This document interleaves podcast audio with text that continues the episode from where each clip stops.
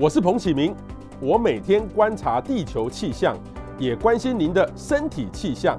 欢迎收听彭博士观风向。那今天呢，其实因为各位知道，五月十九号。呃，全台开始三级警戒哈，到今天六月二十一号下至哦，已经一个多月了。那之前呢，预期呢就先宣布会到六月二十八。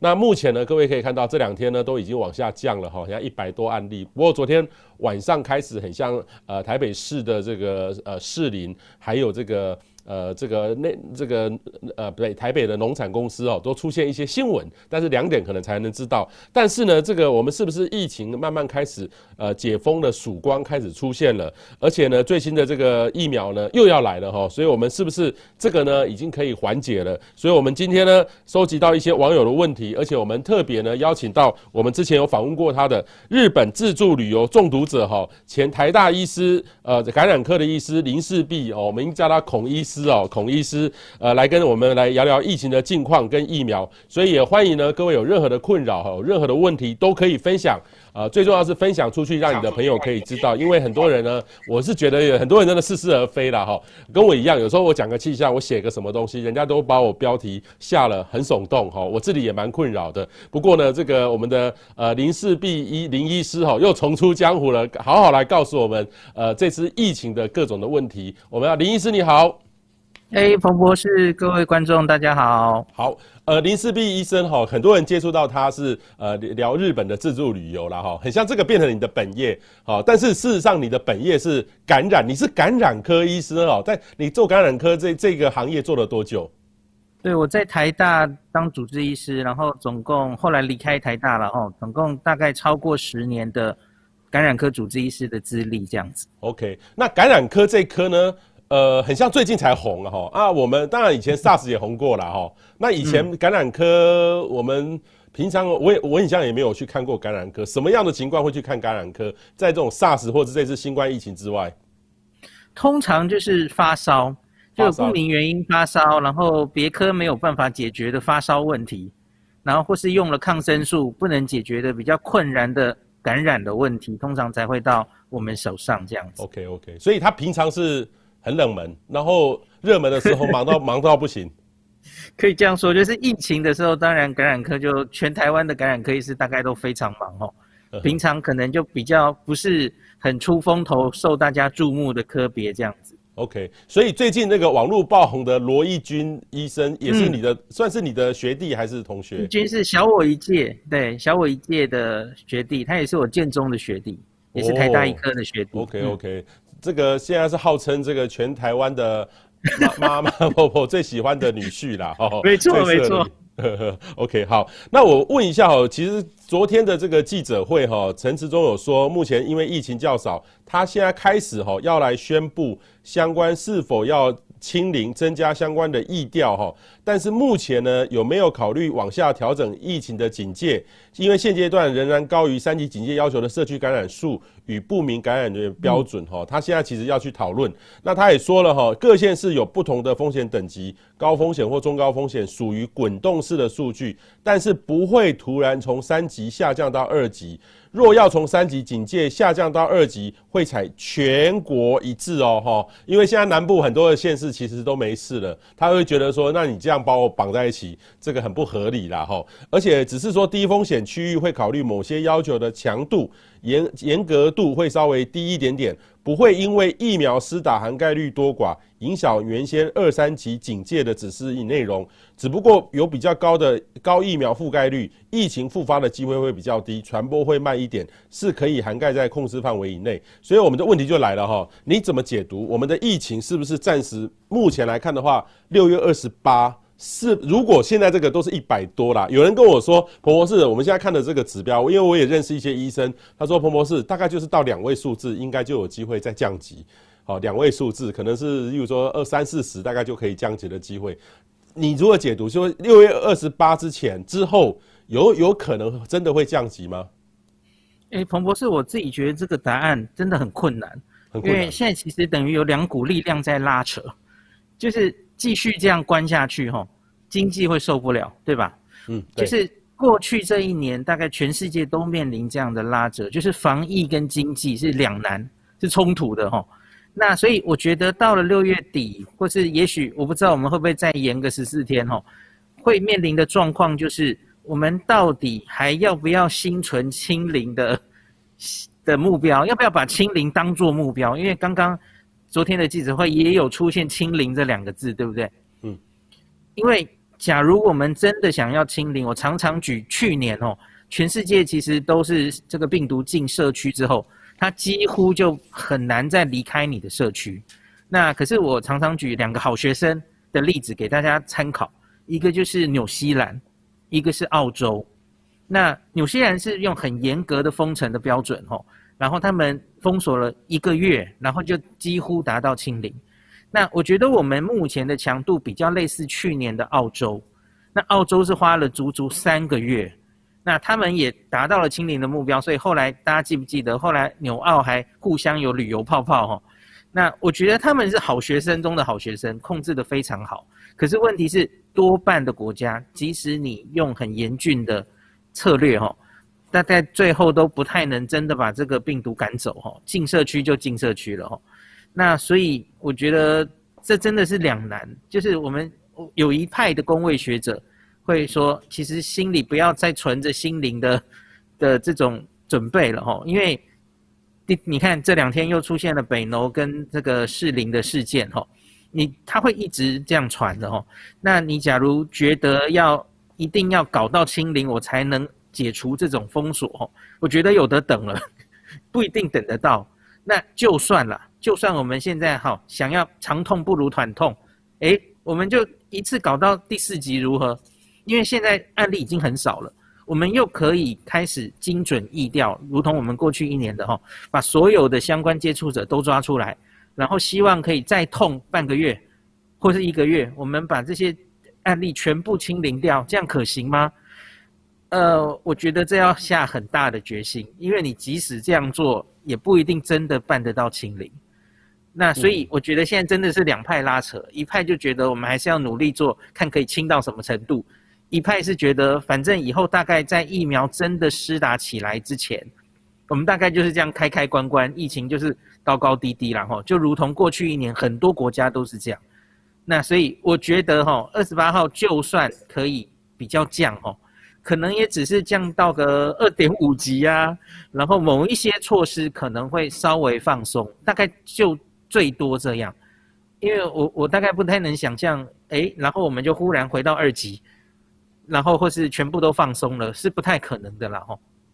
嗯哼，那问题是说，像花东基本上就是很空，嗯、或是说这个南部有些县是已经零了，有一阵子都是零了。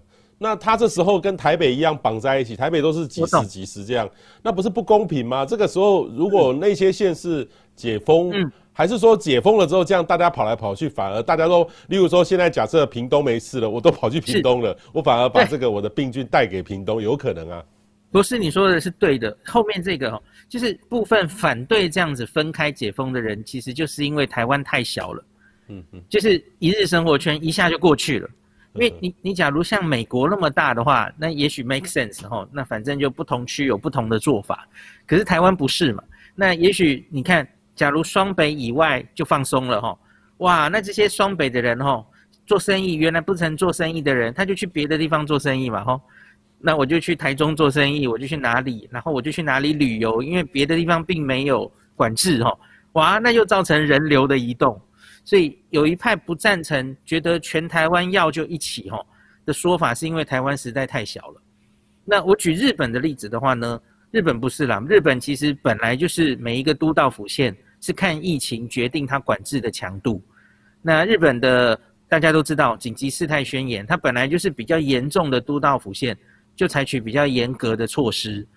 那日本比较大了，比我们大了。那所以到底应该怎么做？哈，其实我也没有很好的答案。我觉得这就是中央决定吧。哈，但是这个是要政治人物，例如说。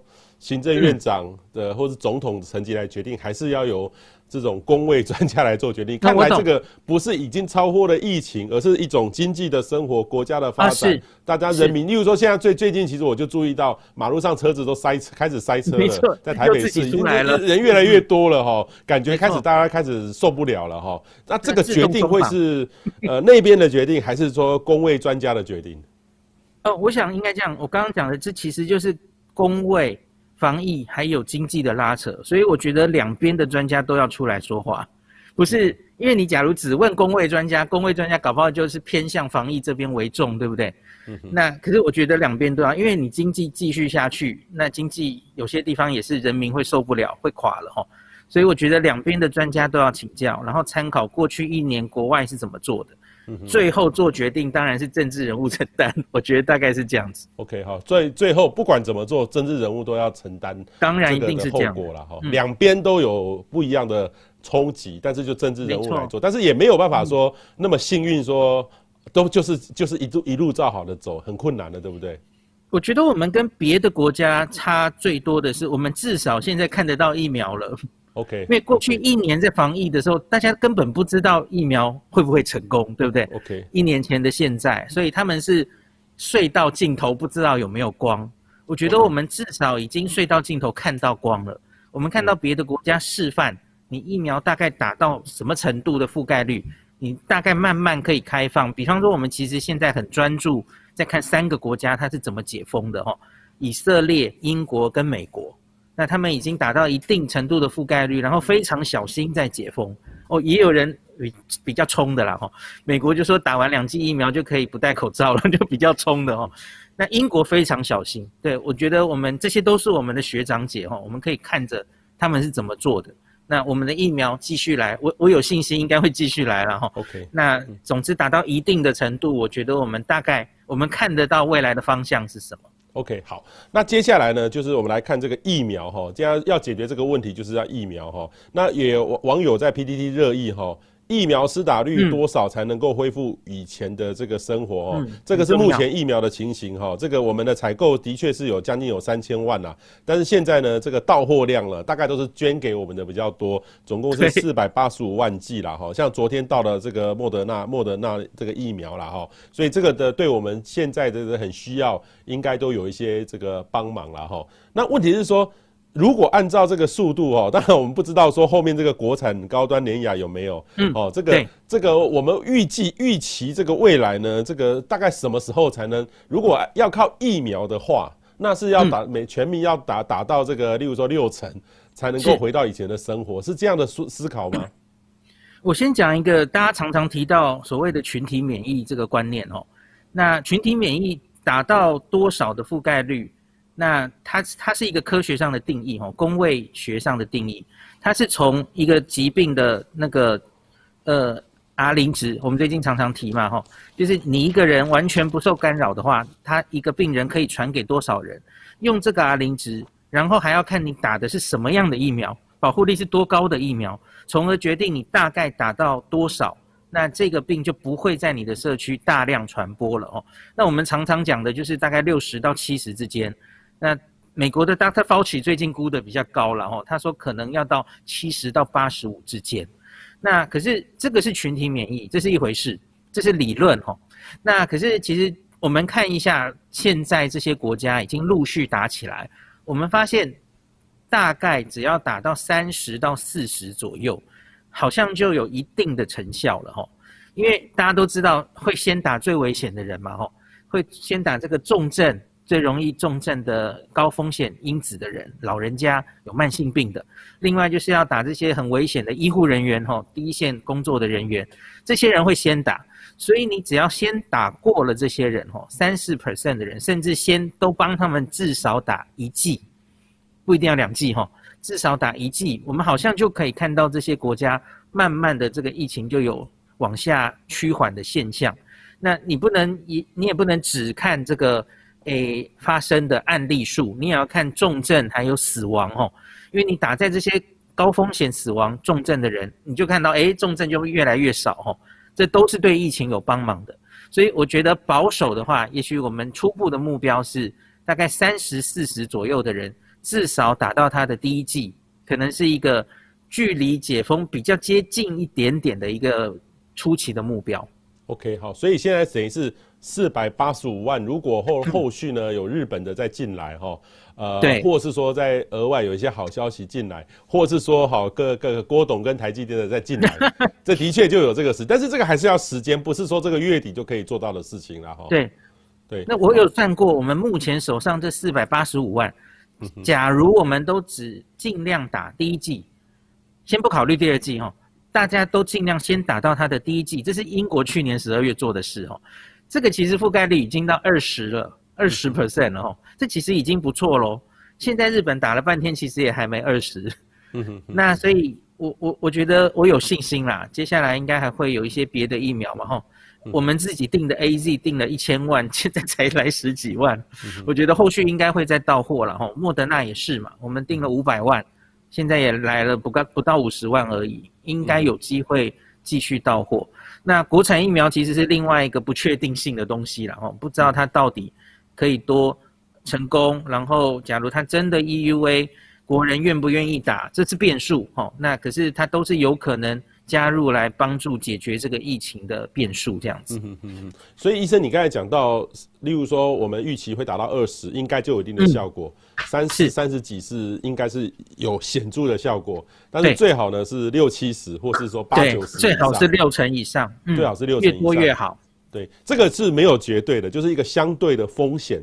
就是风险值的一个问题，嗯，就像我们买保险一样，各位每个人都会去算我买了多少钱，就以一个工位角度也是一样思考这些问题，嗯，对不对？OK，你要看 R 零值，因为 R 零值是一个变动的值，所以你假如还是维持很好的这个防疫新生活的习惯，戴着口罩哦，然后这样子人与人接触尽量减少的话，那你在比较少的覆盖率的时候，可能就会有一定的效果了。对，因为那个公式是用 R 零值来算的。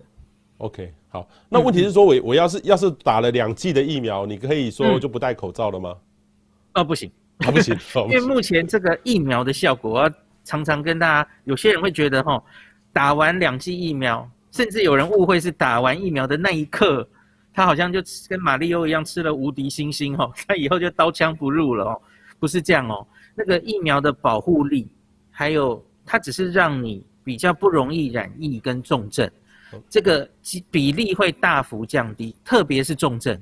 OK，你知道彭博士知道，你知道有一些疫苗的保护力从五十、七十、九十都有，对吧？那个是相对于没有打疫苗的人，你会降低多少感染有症状感染的几率？好，那是七五十到九十不等。那可是每一个目前已经上市、大家广泛使用的疫苗，几乎都可以蛮有效的预防重症。那可是这是有效的预防重症，不是代表完全不可能哦。嗯哼像是美国跟英国其实都还有报道，就是明明打完两剂疫苗还是得病的，有的都还是有的，然后还是不幸有重症死亡的，都是有，只是几率极低而已哈。所以不能完全说打完疫苗之后就高枕无忧，特别在我们的社会多半的人还没施打的时候，你还是有机会在呃得到病毒的状况，那还是建议大家口罩还是要戴好。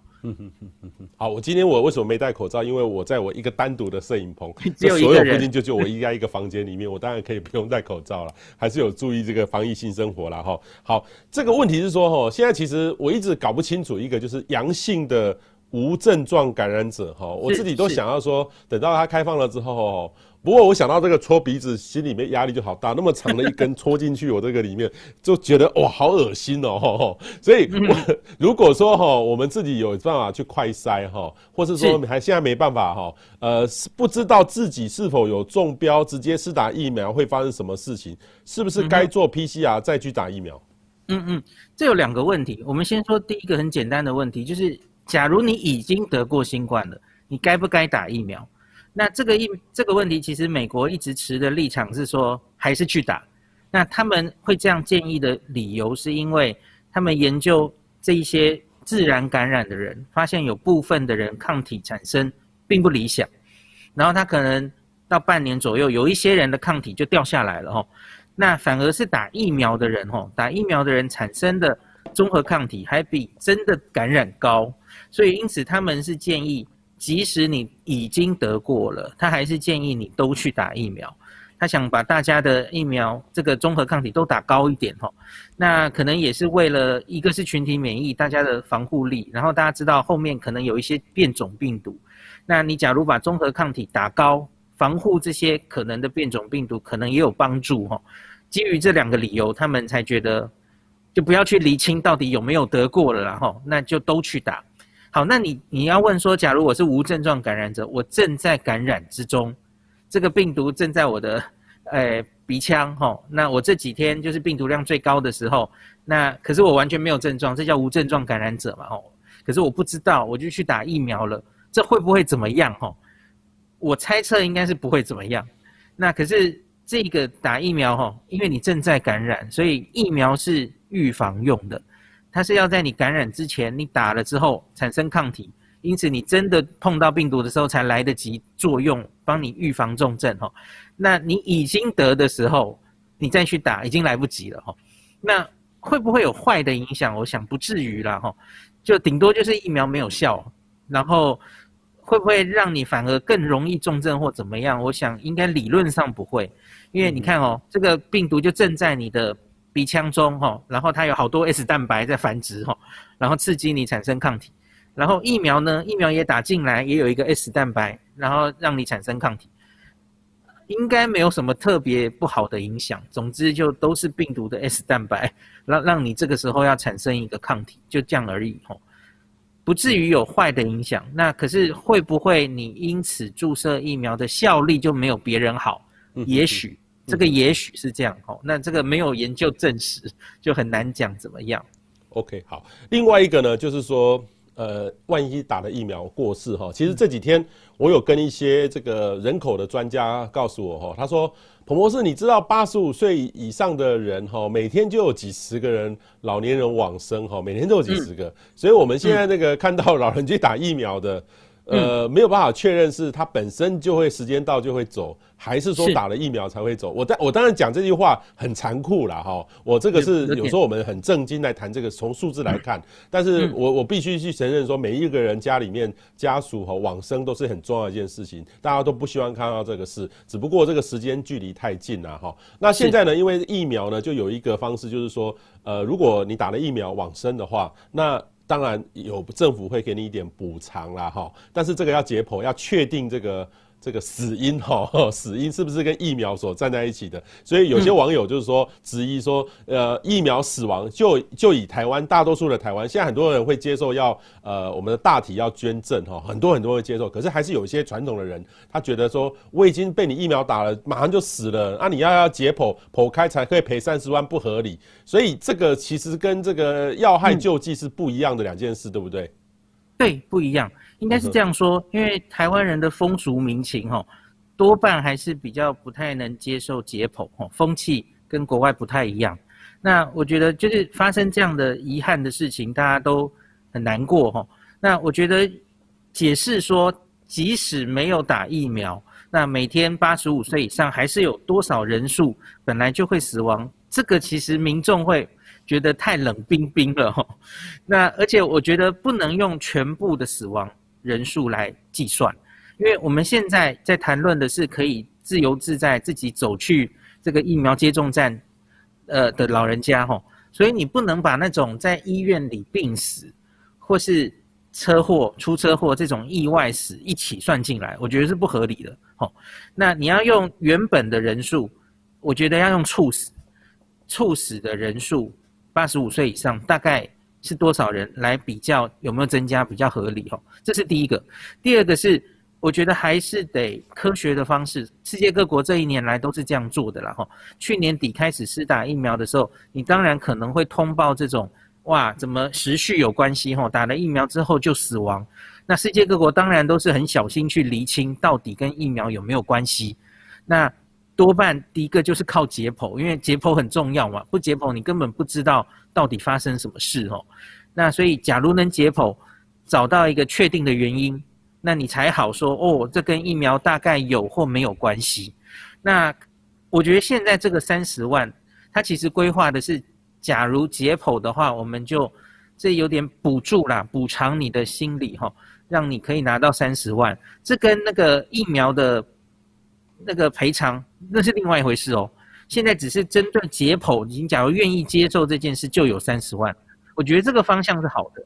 那到底是不是之后国家还会另外针对疫苗的赔偿是另外的钱？我觉得这个好，大方向是我们希望能有一个答案，到底跟疫苗有没有关？因为这个大家都非常非常关心，不只是对全体疫苗施打的信心，我觉得对这个本身的案例哈，大家也希望能厘清。到底是不是疫苗造成的？哦，比方说我，我我常举个例子啊，假如你上礼拜是，诶劝爸妈哦，年长辈去打疫苗，哇，结果就发生这样遗憾的事，你心里会不会留一个很大的疙瘩？一定会嘛。所以我觉得也应该要帮你好好的厘清，到底跟疫苗有没有关系，才会把这个结拿掉，对不对？我觉得不管是个人或是社会，我们都很需要用科学的方式来厘清。到底是不是疫苗造成的？对，因为现在很多家里有长辈的这个上班族哦，应该都会很恐惧。例如说，是不是要开家庭会议，然后一起来决定让爸爸妈妈去打？已经有我看到好多的案例，真的是这样子家庭会议来决定的，因为没有人敢承担这个责任的感觉。没错，晚辈不可能帮你决定这件事的哈，所以我常常觉得说，其实长辈自己啊，你应该自己决定。你要不要打疫苗？因为我觉得打疫苗应该是一个每一个人对自己健康觉得是一个好的决定，然后开开心心的去打才对哦。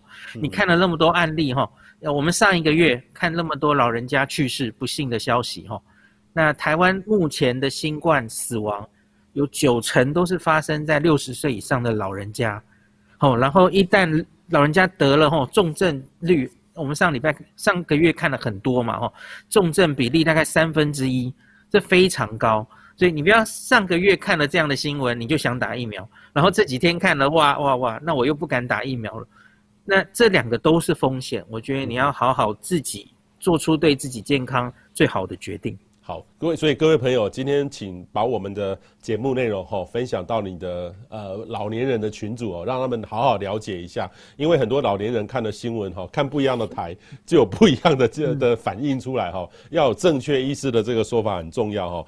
可是呢，我也听到有一些人说法哈，说家里面的老年人哈，他都很少出门了，都比较少出门了，那你再给他这打。那不是浪费吗？那上班族呢，每天都在外面外面走，可是呢，他的这个年年纪呢，如果说三十岁、二三三十岁到五十岁是最后面的，五十岁还六十岁还前面一点点，好，所以这个破口呢，还是在那个地方，真正会在外面啪啪走的活动力最高的这个人，可能都没有办法打得到，所以这个呢，怎么排序才符合全体的利益啊？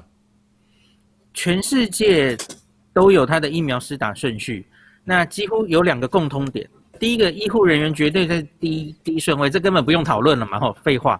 那第二个其实几乎都是从老年人往下打，它的原因就是因为老人家新冠这个病就是每十岁每十岁，你要真的让我说一个年龄，大概是六十岁以上，六十岁以上的重症还有死亡的风险就大幅提高，而且是每十岁每十岁越往上越高，吼。那所以像英国就非常的极端，英国根本不分什么职业哦，英国就是医护人员之外，他就是五岁五岁一直往下打，从最老的开始打，就因为完全符合科学证据，越老的人风险越大哦。那我觉得有些网友讲的也合理，因为假如有一些老人家他反正是独居，然后他就躲在家里，他不会染疫。OK，我觉得这种人也许可以后面一点打，可是问题是台湾的环境有蛮多老人家哈，家里有年轻人他会出去上班啊，像是我上礼拜就听到一个 六一家六口三代同堂哈，然后就坚持家庭会议完不给老人家打，他们觉得他都躲在家里风险不大，可是问题是你们其他五个人会出去上班上课，会会把病毒带回来给老人家哦。假如疫苗很够的时候，这六个人可以五个人打疫苗保护老人家，我觉得这个可行。好，可是问题是现在疫苗明显没有这么够的时候，我觉得可能还是得打在老人家身上比较安全。哈，另外一个常常被提到的就是长照机构，因为长照机构的老人家其实是高风险，世界各各国这一年已经示范给我们看了。哈，就是常常都是那些照顾者年轻人。他从社区传进这个长照机构，哇，长照机构的群聚非常严重哦。那所以长照机构的这些照护者要先打。那另外，当然最好老人本身这种群聚住在一起的老人家也很危险，也应该先打，大概这样子。嗯哼哼，OK，这个这个道理是对的哦，绝绝对不是说从，因为它的重症的比例是往生的比例是比较高，所以。因为他只要重症，就影响到医疗的资源，所以整个是一层层的这个崩溃下来。所以用年用这个年纪打是对的。然后另外一个呢，就是他的工作的重要性打也是对的了哈。所以我是觉得，当然我心里心里面会觉得说，呃，很多年轻的朋友活动力最高，他又接触人多，当然是希望能够多一点点啦哈。好，我们来看网友的各种问题哈。Grace Kang 说，没有普筛，没有足够的疫苗，就不能够解封，不要想太多。解封这个普筛跟这个解封有关系吗？有关系。Uh. 我们现在哈，其实已经 PCR 的量能有提高了。在这个一个月前，我们疫情刚开始的时候哈，这庄仁祥告诉我们，即使是盯起来哈，大概只有两万多次的 PCR 的量能，一天一天。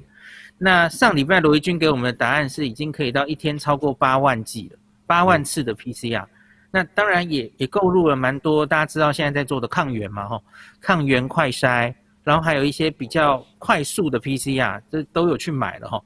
我觉得我们的量能有起来，那所以大量的筛检，我完全同意，因为大量筛检是你你可不可以清零的重要的条件，不只是，呃呃，要要疫调，而且要在身边的人广泛的去框列去做检查。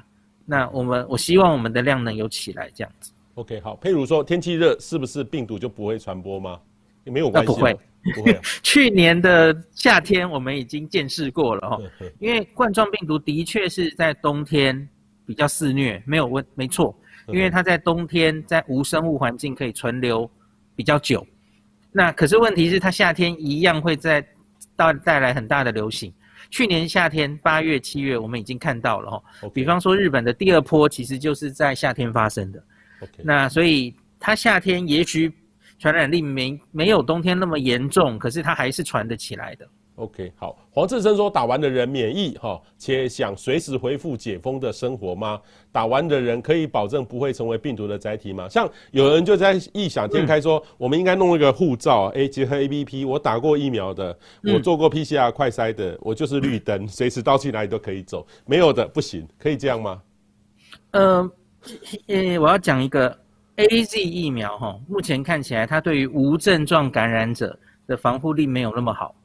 所以你即使打了 AZ 疫苗，你还是有可能带着病毒，然后你你自己没有问题，然后你自己得得真的有症状的比例还有重症都很低，可是你还是可能成为无症状，然后传给别人。哦。那 mRNA 疫苗目前有一些证据，它是连无症状感染都防得非常好，可以防到九成哦。当然也不是百分之百了哈，就是降低九成的几率哈。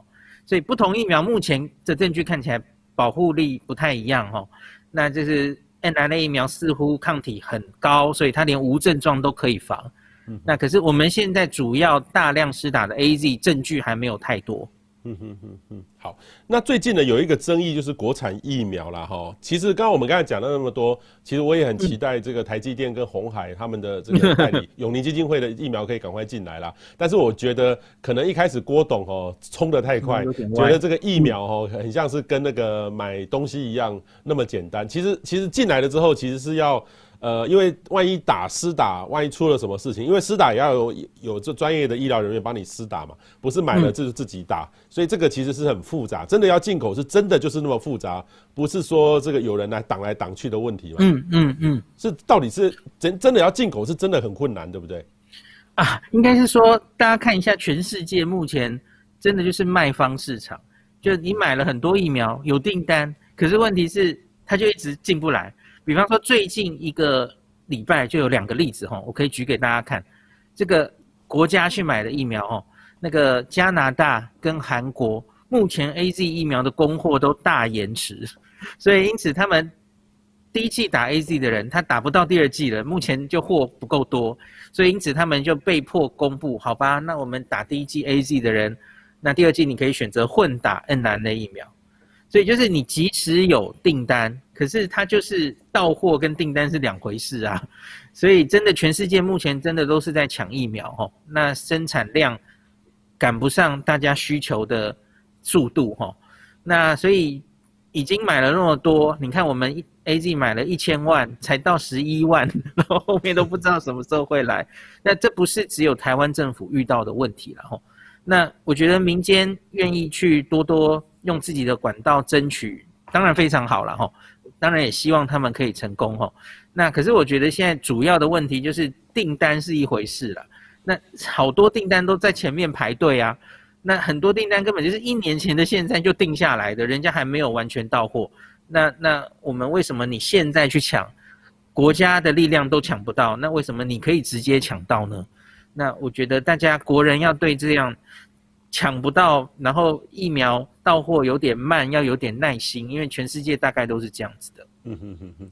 OK，好，那问题是说，如果没有国国际的疫苗哈，那国产的疫苗哦，到底能不能取得国际认证的标准哈？因为很多人跟我一直告诉我说，彭博士，我们绝你绝对不能打那个台湾国产的疫苗，你到时候你要常常出国，你出国都不被别被别人承认了，有这么严重吗？还是说他他也是在努力要做，但是是不是难度也很高？我觉得国际认证真的是一个问题哈，因为目前这一个月来，我们对于国产疫苗的争议是这样的哈。我们国产疫苗打算做一个所谓的扩大二期，就准备要 EUA 要上路了哈。那老实说，这个是全世界第一个这样做的国家。呃，应我应该说用免疫桥接，用免疫桥接，这个是第一个这样做的国家哈。去年中国或俄罗斯有做过类似的事啦，虽然即使只是过了第二期，那他们就直接让某部分的人施打了哈。那其他欧美国家多半都是。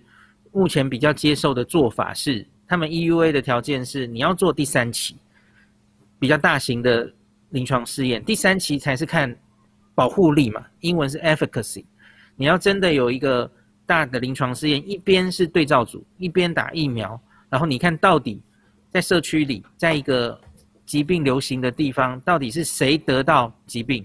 哦，结果最后解盲发现啊，就是打疫苗的人就几乎不太会得病。然后注生理食盐水的人会得病，然后你最后算出一个保护力。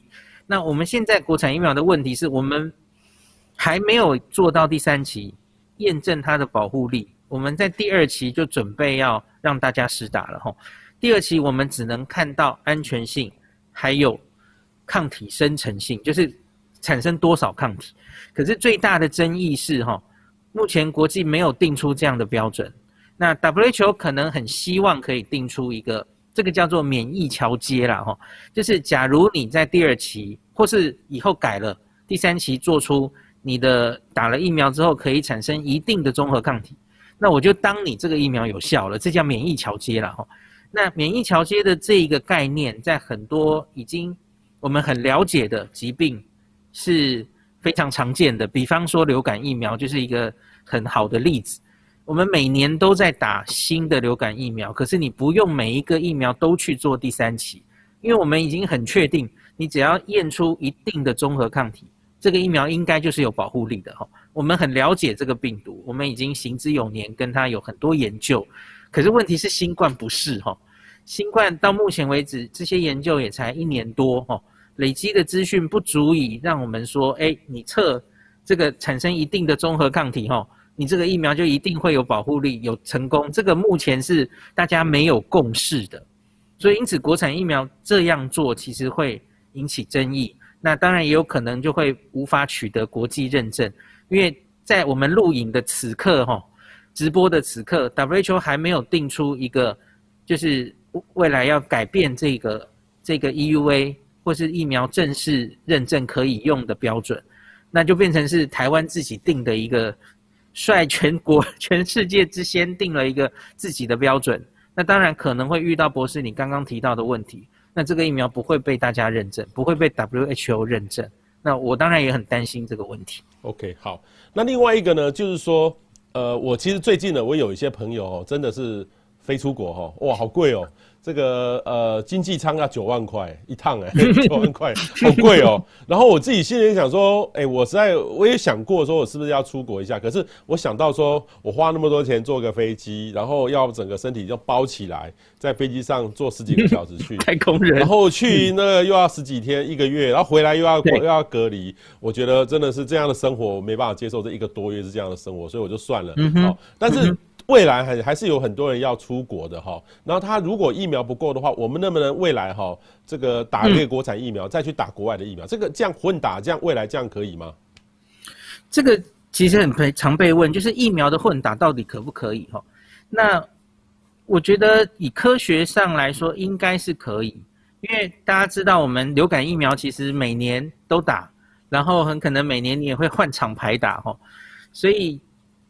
这这事其实早就发生过了哈，那所以我觉得大概不是什么太大的问题。那可是目前就是还没资料。大家知道国产疫苗是次单位蛋白疫苗，那这种疫苗目前为止哈，走的离上市最近的是美国的 Novavax。哦，那他最近美国可能要送资料了哈，他临床试验非常成功哈。可是因为他还没有成功上市，所以目前我们有一些疫苗不同种类的疫苗混打的。一些研究，可是并没有包括蛋白次单位蛋白疫苗，所以我不太能跟你讲说，好，我们先打国产，之后再打别的疫苗，到底会怎么样？这个可能就要后续要累积更多研究才可以说这件事了哈。嗯哼哼哼，好，那问题是说，很多人就会觉得说，为什么我们政府要这么的急的要？还没有上市就要签约采购，嗯，然后网友就纳闷说，政府在坚持什么？是不是要独厚某一个人哈，或某些的这个股票炒股？为什么国国人一定要打国产疫苗？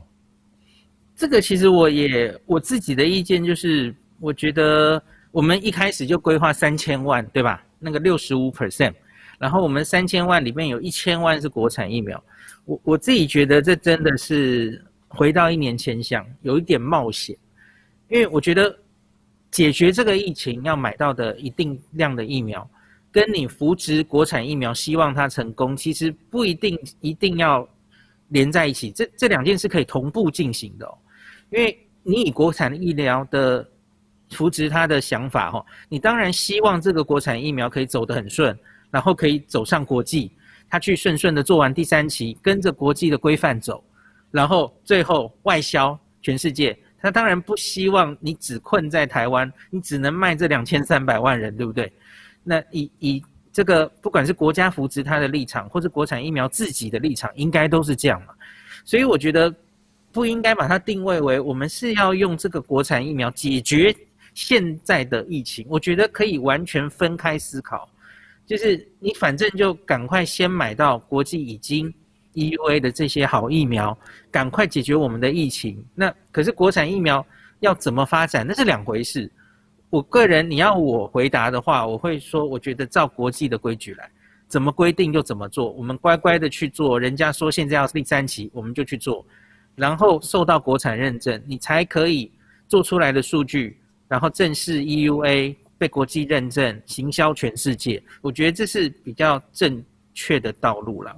对，不过不过有时候我会觉得说，这个我们现在在在责怪一些事情的时候，就有点放马后炮。因为如果说呃一年呃五个月以前，我们根本没有，或者在三四月的时候，我根本没有想要打疫苗这件事情。好，顶多我们就打个肺炎链球菌，因为就觉得质疑说那个 AZ 有什么好，什么什么好，其实大家都还在质疑观望当中。哦，等于是事情发生了，我们会这样说哈。不过医生，我问一下网友，一位网友佩如的问题哦，蛮有意思的，拜托医生一定要回答我哈。十八岁以下的孩子不打疫苗怎么办？就只能一直关在家里吗？十八岁以下这种学生怎么办呢？目前有做到小朋友可以打的疫苗是辉瑞 BNT。他已经做到了十二到，那他其实本来就是做到十六岁了哈，十六岁以上可以打，辉瑞临床试验就有做到十六岁，那他最近已经被批准十二到十六岁都可以打，那美国会继续往下做，他们会做到小朋友、小小孩哈，那 Moderna 也也已经做出来了哈，他正在申请，大概十二到十八岁很快也会过，所以我们已经有莫德纳了，对吧？所以我想莫德纳很快，假如小朋友需要的话。其实是他会拿到紧急授权的哦，那这个大家先不用担心。那为什么小朋友会没有在一开始临床试验的组别里，然后全世界也是最后才打小朋友。那是因为我刚刚有说过，这是年龄嘛，吼，越年轻的人几乎得到几乎都是轻症跟无症状，所以因此小朋友在全世界来说，因为老人家太危险了，六十岁以上的人太危险了，那些人绝对是应该要先打完的，最后才考虑小朋友，哦。那全世界在这一年中未必学校也是停课的哦，不一定哦，像有些地方其实小朋友是照常上班的，没有一定要线上，哦。那他们反而是老师要保护好，因为老师年纪比较大吧，吼。那小朋友假如回到家，不要传给大人，这些比较重要哦。所以他们有一些像美国的疫苗施打顺序，哦，他们为了开学，他们会让老师们施打顺序很前面，哦。那老师先打，然后老师被保护好，那这样子就可以开学，哦。那所以家长真的先不要太恐慌，哦。这十九岁、十八岁以下的年轻人。小朋友真的即使得病，多半都是轻症跟无症状，不用太为他们担心。Okay, 是我们大人比较危险。OK，好，这个医生说得很清楚哈。那国内呢，像这个疫苗，国产疫苗没有施行大规模三级就申请国内 EUA 哈，在国内引发论战，你怎么看？因为争议点有三个啦哈，呃，这个二期解盲成绩呈现的是苗疫苗的安全性无法证明疫苗是否具有保护力哈，这个其实很多人也跟我这样说。第二第二个呢是做完二期申请 EUA，意图。亦有意免疫桥接哈 AZ 对照组来闯关了哈。第三个呢，就是说它的价采购价相对于其他疫苗高出很多了哈。当然后来 BNT 哦更高了哈，更高了。医生你怎么看这三个争论点？啊，我觉得这个真的是最近炒疯了哈。那我觉得真的是公说公有理，婆说婆有理了哈。我自己你要问我的话，我是偏向这的确太有争议了哈。我觉得好像应该照国际标准，呃，该怎么做就怎么做，不要在人家还没有一个标准定出来之前，我们就自己先冲了吼。我觉得这有点太冒险。那可是我要讲一点吼，WHO 的立场，它的确现在是真的想以免疫桥接的方向继续进行，虽然它很困难，还没有定出标准吼。我觉得我们食药署也是一直在等，他会不会定出标准？结果没等到了哈。那为什么会这样？因为现在这个时点哈，二零二一年六月，你大概已经不容易做一个像原来第三期的这种临床试验，因为你明明有这么多已经证明有效而且安全的疫苗可以施打，那你现在还去做一个第三期，然后说，哎，你有一半的几率哈会打到生理食盐水。然后一半几率是打到高端联雅，你觉得有人会去参加吗？很难找到。对，所以因此 WHO 当然看到了这点。那后面还有很多厂商、疫苗厂商在努力，这不是高端联雅的问题而已，有一堆厂商都在后面，那在犹豫怎么办？我们真的要做第三期吗？会不会有新的法规出来？哈，让我们可以比较快速的拿到这个 EUA，可以真的上市实打。那 WHO 开了好几次会，他们的确有在往这个方向努力，看是不是可以定出新的规定哦。那我觉得在等待这个时候，就就看 WHO 怎么做了。那他们假如定出来的话，其实就是帮所有现在在后面追赶的这些疫苗厂商解套了嘛吼。那 WHO 我相信他会定出来，因为他是要看全世界嘛。目前这些已经 EUA 的疫苗大厂。很明显，它的产能是没有办法供应全世界的需求。那他他的立场当然是希望更多疫苗厂做出的这个疫苗可以加入全世界的供应，吼。所以我相信他会规划出来一个共识，只是还没生出来，大概就只好就等它了。OK，好，那它的价格为什么那么高啊？还是说这个价格会不会里面很多的暴利啊？因为我也听过哈，这个但像郭董啊，或是很多的很多的个这个人去想要去自己关系去买疫苗，但是我就有遇过说，他们告诉我说很多的中介商 broker 在里面会抽一手哦，赚个钱。嗯，这个这国产的这个价格为什么那么高啊？哎，我觉得这个也是，因为我我先讲一件事，大家可能会发现这种价格比较表里面哦。A Z 永远是最便宜的，你有发现吗？对啊，好便宜哦。因为 A Z 牛津疫苗，它跟 AstraZeneca，它从一开始它就表明它没有要盈利，所以它提供的真的是佛心成本价，而且它是大规模的，就是找代工，对吧？我们看到什么印度、韩国、日本全部都有代工哦，泰国，那它就是释放它的这个专利权，而且它会扶植你，让让你做代工哦，然后它没有要再赚钱，所以它的价钱永远是最低的。那可是反过来说，其他的厂商其实都多少还是有盈利的目的，所以它的定出来的价钱其实就是反映它的成本。那所以。就国产疫苗为什么那么贵？我觉得要去问他们，我没有办法帮他们解释。对对对，okay，OK，好。然后另外一个呢，就是刚才讲过这个取代传统的三期哦，刚才医生也特别说过。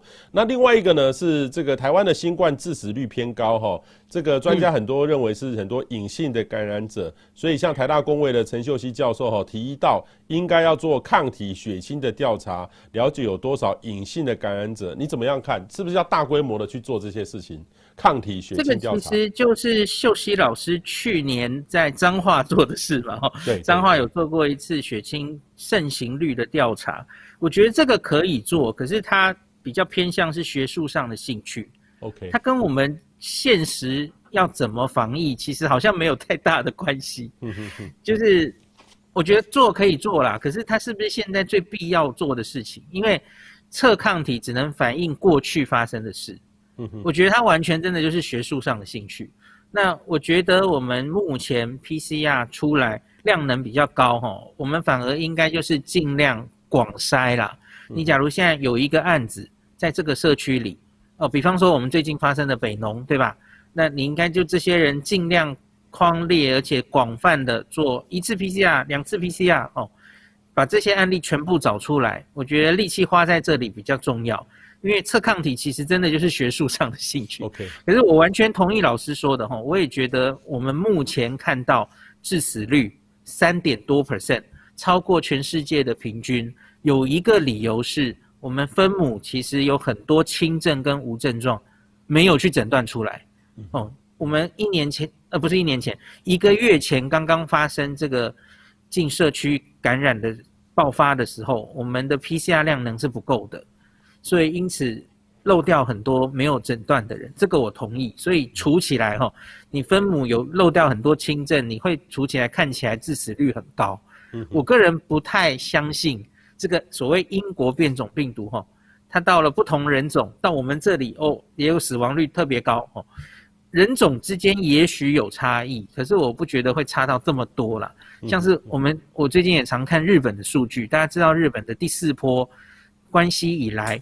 关系爆发的这第四波主要是英国变种病毒，那我看他们的重症率、致死率就也没有我们那么高啊，所以我觉得应该分母是有问题的。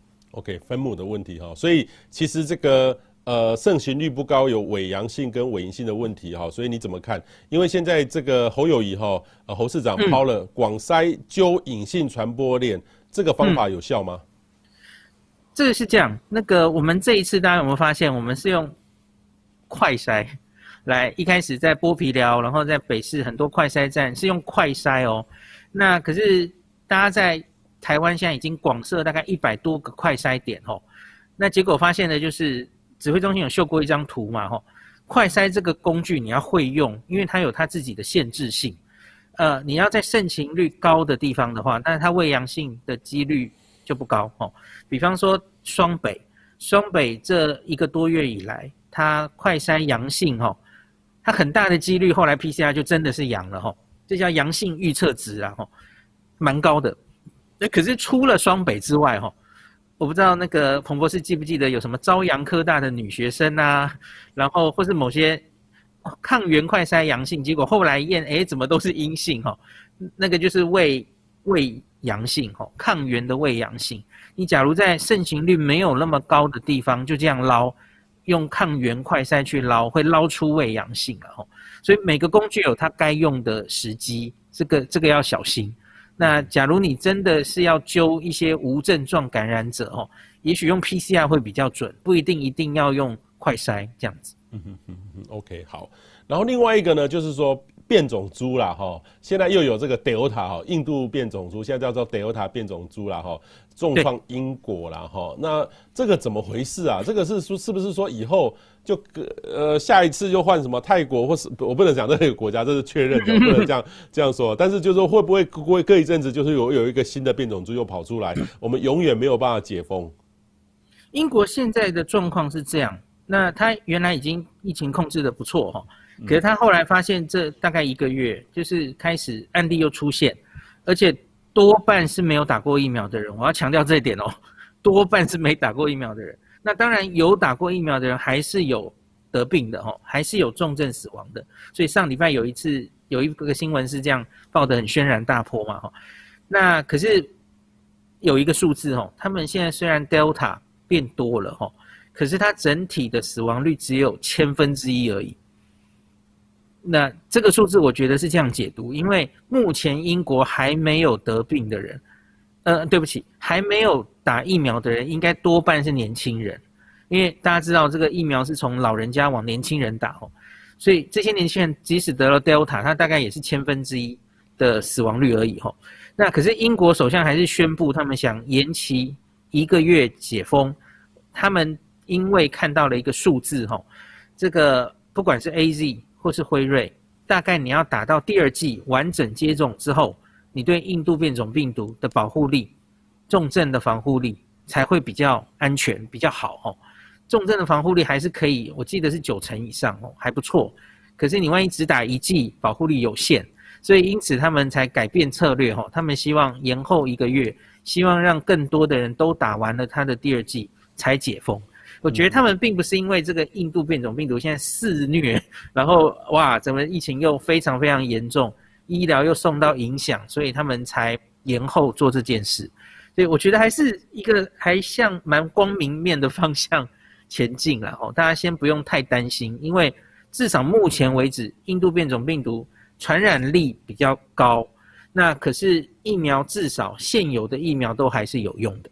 OK，现有的疫苗是有用，不是没有用啦哈、嗯。对，但是很多网络上传来传去，我自己我自己的方式是，我会去查证，好看这个我信任专业的医师怎么去说这个问题。嗯、但是我好奇的是说，那以后我们是不是每年都要来打一次这个呃新的疫苗？每年这个疫苗是打了就 OK，还是说定期都要再打一次？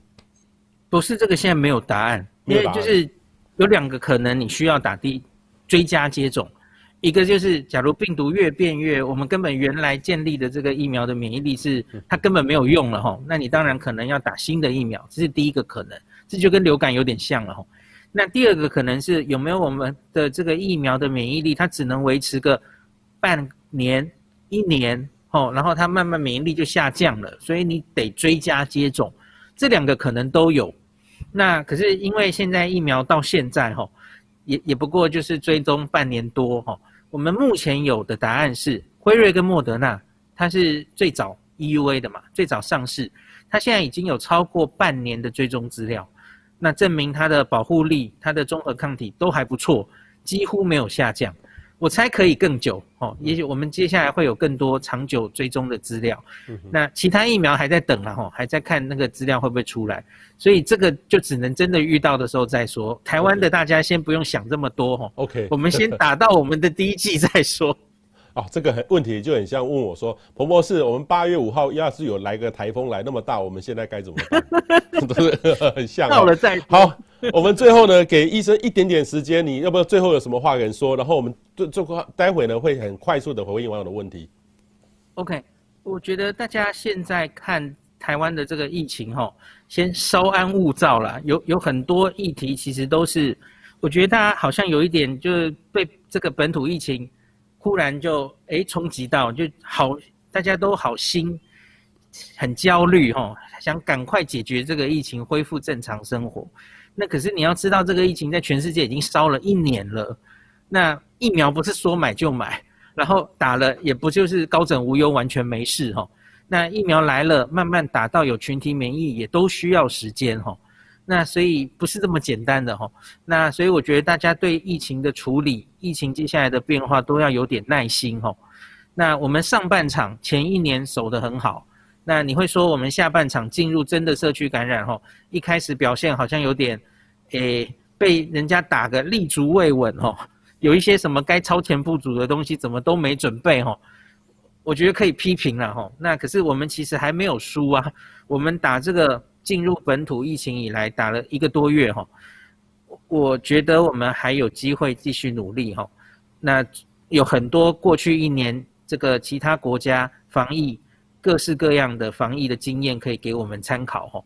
那药物也有哈，疫苗也有，那所以我觉得大家可以更有信心一点。那我们一定会度过这个疫情的。嗯哼哼，OK，好。那我们最后看一下网友的各种问题。不过医生待会简短回应就可以了哈。那可以说现在的疫苗可以抵抗印度印度变种变毒吗？哈，可以哈。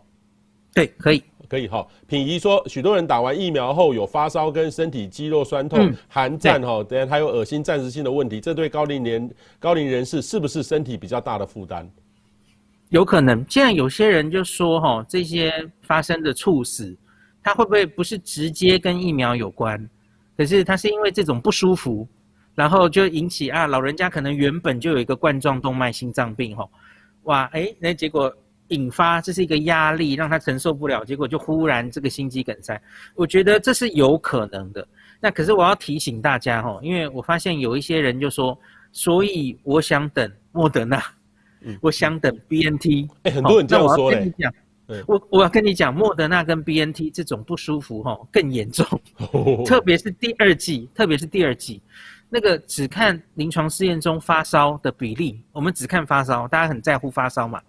AZ 发烧的比例是七点九 percent 哦，哦，那辉瑞跟莫德纳是十四到十五 percent 哦，就差一倍。所以因此，你假如担心老人家是打完之后不舒服，而造成他后续的一些不幸的事情，我觉得 mRNA 疫苗你要更小心，特别是它的第二剂会更让你不舒服哈。OK，那所以大家要小心这一点。好，可能有说独居、营养不良、血糖、心脏衰竭这几种人要不要打疫苗？独居哈，我觉得独居就有点那个危险。我觉得要不要打，其实就是要看你真的得病毒的几率到底有多大。那假如有一些老人家，他反正有信心，我可以一直躲在家，然后怎么样都不用出门，得到几率很低的话，那也许可以晚一点打。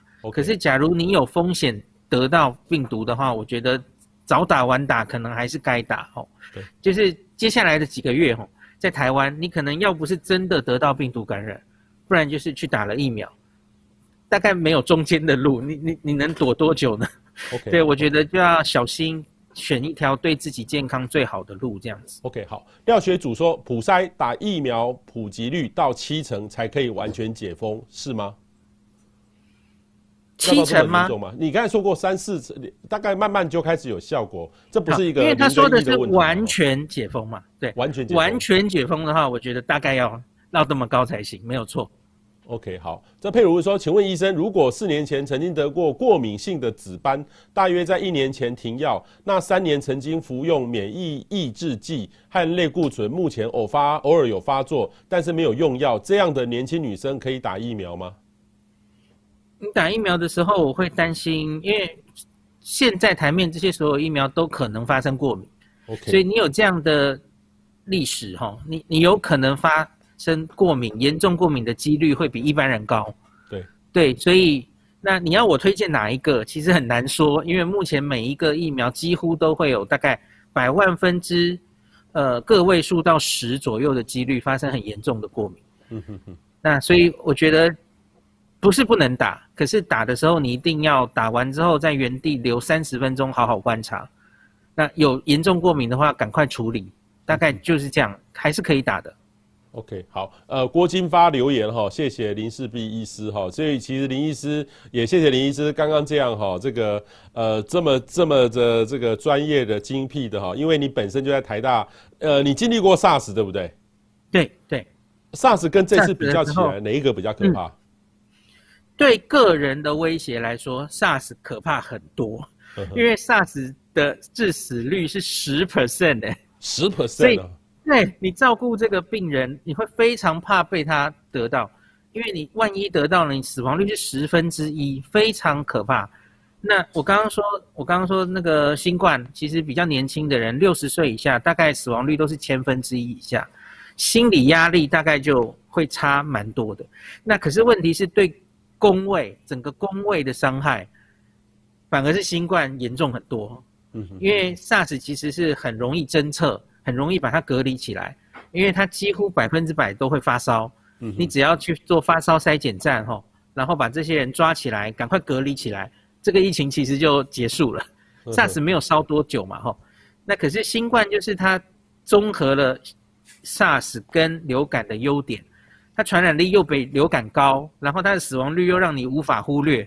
嗯，它死亡率大概是一到二 percent 嘛吼，那一般的流感大概是千分之一。总之，它就是在一个完美的风暴，我觉得。它融合了流感跟 SARS 的优点，结果全世界被它搞成这样子哦，所以真的是很难搞的病毒，很难搞的病毒哦。嗯，OK。好，今天非常谢谢林世璧孔医师哦，他特别给我们那么精辟的演讲，也希望大家呢能够分享出去，让你的朋友可以了多了解哈正面的资讯，正面的了解，然后正面的来面对这次的疫情。希望大家都可以赶快打得到疫苗，呃，不要受到这个病毒的感染哈。谢谢医师，谢谢大家，谢谢，拜拜，大家拜拜。